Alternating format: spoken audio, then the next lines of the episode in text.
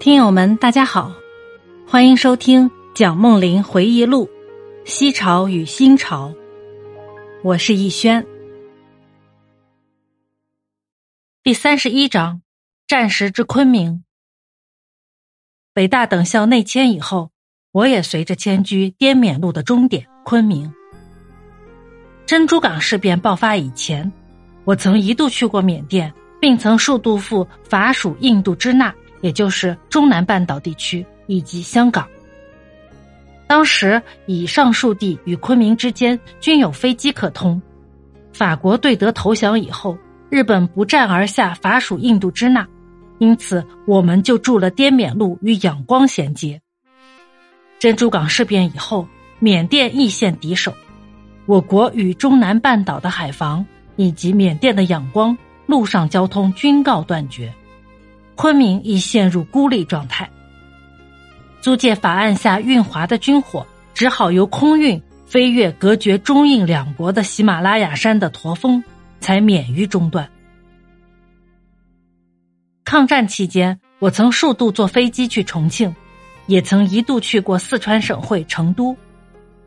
重庆是战时的首都，位于嘉陵江与长江汇合之处，嘉陵江在北，长江在南。重庆就建在两江合抱的狭长山地上，看起来很像一个半岛。房子多半是依山势高下而建的，同时利用屋后或屋基下的花岗岩山地挖出防空洞，躲避空袭。日本飞机经年累月、日以继夜的滥炸这个毫无抵抗力的山城，但是重庆却始终屹立无恙。成千累万的房屋被烧毁又重建起来，但是生命损失却不算太大。敌人企图以轰炸压迫战时政府迁出重庆，但是陪都却像金字塔一样始终雄踞扬子江头。他曾经受过千百年的磨练考验，自然也能再经千百年的考验。重庆可以充分代表中国抵抗日本侵略的坚韧卓绝的精神。重庆之西约半小时航程处是平坦的成都市，成都和北平差不多一样广大，街道宽阔，整个气氛也和故都北平相似。成都西北的灌县有两千年前建设的水利系统，至今灌溉着成都平原百万亩以上的肥沃土地。严重的水灾或旱灾几乎从来没有发生过。这块广大丰饶的平原使四川成为天府之国，使重庆人民以及驻防省境和附近地区的军队粮食得以供应无缺。学校出迁昆明之时，我们原以为可经中南半岛从欧美输入书籍和科学仪器，但是广州失陷以后。军火供应的干线被切断，军火都改经滇越线运入。滇越铁路军运频繁，非军用品根本无法挤上火车。我们运到越南的图书仪器，只有极少一部分获准载运入滇。这时候，长江沿岸城市已相继陷入敌手，日军溯江直达宜昌，离长江三峡只是咫尺之遥。最后，三峡天险也无法阻遏敌人的侵略狂潮，而遭到铁骑的蹂躏。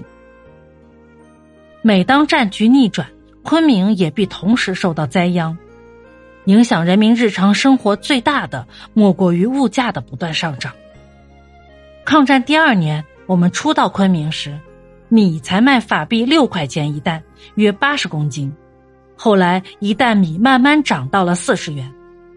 当时，我们的一位经济学教授预言，几个月之内必定会涨到七十元，大家都笑他胡说八道。但是后来，一担米却真的涨到了七十元。法属安南投降和缅甸失陷，都严重的影响了物价。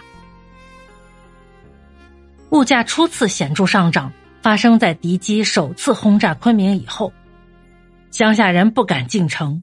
菜场中的蔬菜和鱼肉随之减少，店家担心存货的安全，于是提高价格以图弥补可能的损失。若干洋货的禁止进口，也影响了同类货物以及有连带关系的土货的价格。煤油禁止进口以后，菜油的价格也随之提高。菜油涨价，猪油也跟着上涨。